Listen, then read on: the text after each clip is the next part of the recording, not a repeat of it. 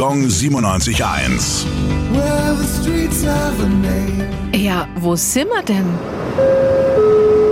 Elbinger Straße, Nürnberg. Wäre die Elbinger Straße in Schoppershof Richtung Nordosten ein kleines bisschen länger, so knapp 770 Kilometer, würde man in der namensgebenden polnischen Stadt Elbing ankommen.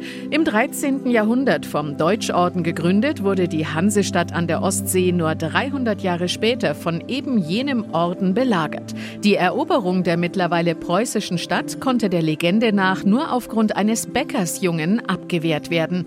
Der sah die feindliche Armee anrücken und zerschnitt geistesgegenwärtig mit einem Spaten den Fallstrick des Stadttors. So wurden die Möchtegern-Eroberer ausgesperrt. Indem sie seine Statue am Markttor streicheln, können die Bewohner des mittlerweile polnischen Elbing ihrem Knirps und Helden übrigens Danke sagen. Gong 97.1. Well,